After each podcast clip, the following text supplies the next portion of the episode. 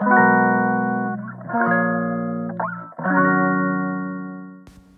い皆さんこんにちは。本日で20回目の放送となります。えっ、と本日は自分の商品を売っていくということブランディングや値段設定についてっていうテーマで、え、お話ししたいと思います。えー、今日はですね前回、えー、っと前々回もっと前ですね、えー、っとにお話ししたんですけどデザインセミナーっていうのに巻いてきたんですね商工会の。で今日もそのデザインセミナーの第2弾があったので行ってきました。でデザインセミナーとは言っていたんですが内容はですねあんまりデザインと関係ない内容でどちらかというとブランディングに、えー、とちょっと寄っている内容でした。でまあそんなに真新しい情報っていうのはなかったんですけど今まで自分が、えー、とちょっと学んできたこととか実際自分が、えー、とすごいちっちゃいですけど T シャツを売るというビジネスをやっていて、えーとまあえー、経験してきたこと感じたことっていうのを皆さんにシェアしていきたいと思います。はい、で、えーと、今日のセミナーで教えてもらったことなんですけど、えーとね、笹市酒造って皆さんご存知ですかね、えっと、酒蔵、えっと、日本酒を作られてる酒蔵の会社さんの、えっと、例を、えっと、ちょっと教えてもらったんですけどこの会社ではですね、えっと、リスクヘッジとして、えっと、日本酒の会社なんですけど3つのブランドを持っているそうなんです。でその3つそれぞれが、うんと、それなりに何て言うんですか、ね、知名度があるっていうか独立していて売り上げがその他の商品に全然依存してないという形で、えっと、自立した3つのブランドを持って展開していますよっていうふうに、えっと、おっしゃっていました。でえっとその中でどういうカテゴリーで、えー、と持っているのかっていうと、まあ、一番、えー、と高い高級製品商品がラグジュアリー系で国内外海外とかにも、えー、と出荷されてるみたいなんですけど向けの、えー、とダンっていう商品がすごく、えー、と一番高い高級感のある商品として、えー、とブランディングされていますと。で2番目にあるのが、えーと、ちょっとプレミアム系プレミアム価格帯で国内外まあ、これも国内外で売られていて笹市っていう商品が、えーとまあ、次にちょっと高級感のあるものプレムプレミアムっていうとなんか一番高いものっていう感じするんですけどそのさらに上がラグジュアリーで次がプレミアムと。でその次に来る、えーと、ブランドがうんとこれはミドル系で、えーと、おっしゃってましたけど、まあえー、安いものではないけれど、まあ、県内とかを中心に、流通させている、うん、ちょっと,、えーと、価格帯の下がるあの手頃な商品っていうふうに、えっと、あこれの商品の名前がですね笹市っていう、まあ、昔からある伝統とか歴史をちょっと重んじているあの、まあ、地元の方からするとすごくあの親しみのある商品というふうに展開されているとおっしゃってました。でこの3つのブランディングを、えっと、3つの商品にこのブランドを独立させるっていうことはどういうふうなリスクヘッジになるかっていうとあのこの悪い例でちょっとこの具体的な会社名を出すのはちょっと申し訳ないんですけどこれちょっと言っちゃうのはあれなんですけど言わないとわからからないのでちょっとあの名前言っちゃいますね。朝日、えっと、朝日っていう会社が、えっと、名前を聞くとまずアサヒビールっていうイメージ湧きますよね。でも実はアサヒってあのアサヒビール以外にいろんな商品をすっごくいっぱい展開してるんですよ。食品とか、まあ、飲み物もそうなんですけどいろいろ展開していて、まあ、グラノーラとかねなんか結構レトルト系の商品とか結構いろんなもの出されてるんですよ。だけどアサヒといえばビールっていうイメージしかほとんどないじゃないですか。あの一般の私たちのあのあの感覚からすると。でまあ、例えるともしあの朝日のこのビールが、まあ、なんか不祥事っていうかなんかちょっとねあの異物混入とかがあったりとかしてちょっとあの売り上げがに響くようなことがあったとした場合朝日っていうこの社名はものすごくこの朝日ビールにあの寄りすぎているのでブランディングが寄りすぎているので他の商品とかにももものすごくシリアスに影響が出てしまう悪影響が出てしまうということでした。まあでももしこういうふうではなくあのそれぞれ、えっと、分離分分立した、えっと、自立したブランディングを持っていれば、えっと、たとえ一つの商品になんかちょっと悪いダメージがあったりとかしても、えー、他の、えー、ブランドの、えー、影響はあまりないので、えーと、そういう悪い影響とかをあのそこまで食らうことがないということで、まあ、そういうリスクヘッジができますよということでした。でちょっと話がややそれると思うんですけどそういえばあの前にですねあのキンコンの西野さんも VIP 戦略を立てた方がいいよっていうことをもう Voicy とかセミナーとかでも言ってたなっていうことを思い出しました。えっと飛行機のビジネスクラスとかファーストクラスが実はその飛行機の売り上げのほとんどを占めているっていうのを皆さんご存知でしたか？あの西野さん結構こういうことよく言われてるんですけどあのご自身もあのプペル歌舞伎をやられたりとかしてあのチケットを売り出すっていうことをされているのでそういったシートごとの値段設定っていうのをあの自らされているのでこの経済の成り立ちっていうかこの値段の仕組みをよくご存知だと思うんですけど、まあ、そういったわけでほとんどのこのエコノミークラスの人は逆にこのビジネスクラスとかファーストクラスの人たちが飛行機に乗ってくれるおかげで飛行機に乗れると。そのおかげで飛行機が飛んでいるんだよっていうふうにおっしゃっていて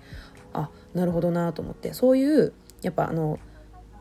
高いお金を払ってでもやっぱりこの商品を買いたいと価値を見いだしてくれる人に商品を買っていってもらわないとやっぱりこのビジネスでの競争っていうのは厳しいんだなと思いました。私はですねどちらかというとそのやっぱ自分があまりお金持ちじゃないのでどうしても目線がこのなるべくまあ安くていい商品っていうものを買っているのでその目線で今まで商品も作ってたんですけどやっぱりそういうあの価値観で商品を作ってるともう自分の,、うん、あの人件費を削って身を削ったこの商品作りをどんどんどんどんしていかないとこの成り立っていかないっていう風になっちゃうんですよ。だからどんどん自分の首を絞めるようなビジネスになってしまってもう趣味と言えるかどうかもわからないっていう形にどんどんなってしまっていたんですね。で私の場合はあの手刷りで全部自分でこの全部台とかあの設備も全部自分で作ってで T シャツをプリントしてで自分でえっとターミナルのところに、えっと、下ろして売ってもらってるんですけどでそこに、えっと、販売を委託してあの販売するっていう風に今までやってたんですけどこのビジネス形態だとあのやっぱや安安くそれなりに、えーと、安くたくさん買ってもらうっていう風になると、まあ、商品の値段もそこまで上げられないしでやっぱ数をこなさなきゃいけないのでどんどんどんどん自分のその労働時間が増える一方っていうことでなんかただの趣味にはなるけれどビジネスにはならないなってなってないなっていう実感がすごくあったんですよ。なので私はやっぱこういう VIP 戦略というか高い商品だけれどそこそれでもここの商品に価値があるっていうふうに思ってもらえる商品作りをしなくちゃいけないというふうに思いました。で今は西野さんもおっしゃるんですけど今その買うっていう行為自体はただその商品を得るためだけの行為ではなくなってきてるよっていうふうにおっしゃってますねよね。あの今クラファンとかもすごくあのなんかメジャーになってきてなんかこの買い物を通してその作り手たちを応援するみたいなそういう風潮があるように思うんです。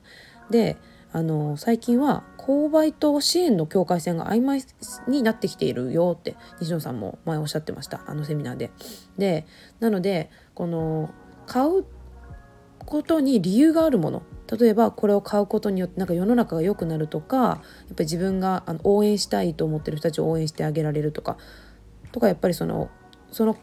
なんか商品を持ってることでなんかある一つのコミュニティになんか属しているような気持ちになれるとかそういう付加価値のあるものを、まあ、あの求められる傾向にあるということだったので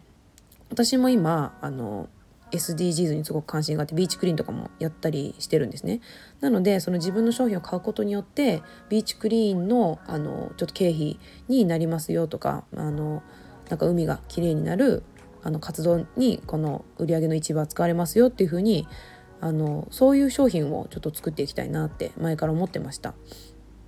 で、まあ、今までちょっとその値段のことを考えてなんか安く安くあのなるべく多くの人に買ってもらえるようにってやるとなかなかちょっと値段設定とかなんかそういうちょっと高いものとかを売るっていうのが難しかったんですけどやっぱそういう付加価値をつけてなるべくオーガニックコットンを使っていいいい素材のものを使ってでフェアトレードであの海外の人たちともその不平等がないようなえっとまあ、平等なトレードをちゃんとしている商品っていうので、まあ、いいものを仕入れて、まあ、そういったメッセージをつけた商品を売るっていうことを今後やっていけたらいいなっていうふうに思ってます。ね、前から思ってるんですけどねこれなかなか実現できてないので、うん、もうこうここで言ったからにはいつかやりますのではい頑張ります。でえっと、で逆にですねこの VIP ではなくローカルで売るっていうことにもあのそれなりのなんか戦略っていうのが必要かなと思って。えっと今ですねお土産っていう産業、まあ、今じゃなくてもお土産っていう産業は昔昔から日本ってすごく強いと思うんです。どっかに行ったらあの大体皆さん何か買いますよね？買いたいと思いません？なんかそこの場所のものを買いたいって思いますよね。なんか日本ってすごくお土産文化があるのでアメリカとか海外ではそういう文化ってないらしいんですけど日本はやっぱり職場の人にもやっぱ何か買っていかなきゃとかでも自分自身もなんか記念に欲しいなって言ってよく買うじゃないですか。なのでこのお土産としての商品っていうのはやっぱ強いよっていうことを前西野さんもおっしゃってました。あの展示会とかをするとその絵のプペルの展示会のあの絵をやる絵の展示会をやるとお土産としてそのプペルの絵本があの煙突町のプペルが売れたりするよく売れるみたいなんですね。でなので今まではその本屋さんに絵本として売ってたものがまたお土産として売ることができると。でやっぱお土産っていうのはやっぱ買うよね。買うっていうかあの皆さん買いたがるのでそこに商品として置くっていうのはすごく強いよっていうふうにおっしゃってて。でこれは私もあのやっててね T シャツを売っててすごく感じてるんですよ。まあ、私みたいな本当弱小もう超素人でなんか全然あのビジネスのノウハウもわからないような人が突然売り出したなんか手作りっていうか超あの素人な感じのてあの T シャツが売れてるっていうのはやっぱりこれお土産として売ってるからだっていうのはすごく自分でも自覚していてこれただの、まあ、お土産じゃなくて T シャツとして なんか何もこの土地感がないものとして売り始めたら絶対売れてないんですよ。でなのでやっぱりこの私みたいにスモールですごくスモールででも何かを始めてみたいっていう人がお土産を売るその土地のお土産を売るっていうのはあのすごくいいんじゃないかなともし何か始めてみたいなと思われてる方はすごくいいんじゃないかなとちょっとおすすめしたい分野ではあります。はい、でやっぱり私もお土産を売り始めてあのあお客さんはこういうのがやっぱ欲しいのかなっていうふうに感じるのはその場所に来たっていう証が欲しいわけじゃないですか。でなのであのここの地名が入ってボーンって地名が入ってるものだったりここの場所らしいものそういう商品っていうのをやっぱりお客さんを求めてるんだなっとあの売り始めて感じました。で実際なんかすって売ってる時って私あのその自分の自宅にこもってやってるのでお客さんと直接接することないんであんまり分かんなかったんですけどちょっと前にあのこの島でちょっとイベントがある時にちょっと人手が足りないのでバイトのあの売り子のお手伝いしてって言われてあのバイトでお手伝い入ったことあったんですよ。でその時にあの私の商品買ってくれてる人とかがいてすごい嬉しいなと思って見てたんですけどやっぱりなんかその土地感土地っていうかこの場所に来たあこの私あの鳥のあの絵を吸って売ってるんですけどこの鳥がこの島で結構よく見かける鳥なんですよ。でこの鳥を見てあこの鳥見たみたいな感じででなんかその記念に買ってくれてるところを見てあすごく嬉しいなと思ってやっぱりそのここの土地であの経験したこととか見たものとかっていうのを記憶に残すっていう意味でもそうだしやっぱりここならではっていうのがあるから買ってもらえるんだなと思って。で私ちょっと今ね鳥のあのデザインしか展開してないんですけど今後もうちょっとこの土地ここの島のこの地名が入ってもっとボーンって入ってるものとか他の生き物とかちょっとそういったシリーズ展開をしてこのここの場所感お土産感っていうのがもうちょっとあのわわ伝わる商品をあの作っていきたいなと思っています。で今まですごく手刷りで手作りっていうかすごく素人っていうところに自分のあのウィークポイントと感じていてあのすごく安めの値段設定だったんですよ。なんかこんな素人が作った T シャツなんか買ってもらえるだけでも本当にありがたいと思ってめちゃくちゃ初めあの低価格帯で売ってたんですよ最初は確かにクオリティも低かったんでめちゃくちゃあのあの値段低くて全然良かったんですけどでも一番最初は島の人向けのマルシェをやった時にそこで売り出してで島の人がね結構買ってくれてすっごい今見ると本当に汚らしいねすごいひどい出来なんですけど結構みんな喜んで来てくれてでそのおかげで結構浸透したというかあこんなデザインとかこんななんか素人作りなものでもあ来てくれるんだなって思ってそこからちょっと自信が出てお土産として売り始めたっていうのもあるのでえっとまあ、最初はねすごく安めの値段設定ではあったんですけどでもこれからこれをもうちょっとブランディングするというかあの、まあ、いろんな人に多くの人に買ってもらう買ってもらえるためにやっぱビジネスとしてちゃんと成り立っていかなきゃいけないのであの売上の利益を作っていかなきゃいけないと。でそういった場合このずっと安めじゃやっぱダメなわけですよ。でもちょっとでもやっぱりあの高めにしていかないといけないんですけどこの手刷りっていうのは今まですごく自分のウィークポイントだと思ってたんですけど逆に捉えればあの手刷りなので枚数がそんなにすれないんですよ。あの大量生産であの大きな工場を構えてるところと違って1ヶ月に今頑張っ今のところちょっと頑張って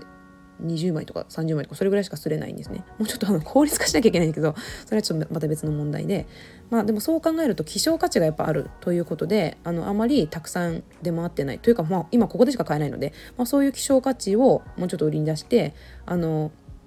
高めの値段設定でもあのこれが価値があるっていう風に買ってもらえるようにしていこうと思っています。でちょっと値上げは一番最初よりは値上げはしてでそれでも変えてもらえてるので、まあ、これからもうちょっとあの努力をしてあの買ってもらえあのちょっと高めちょっとでも高く買ってもらえる努力をしていきたいなって思ってます。でえー、っとちょっと長くなっちゃったんですけどあの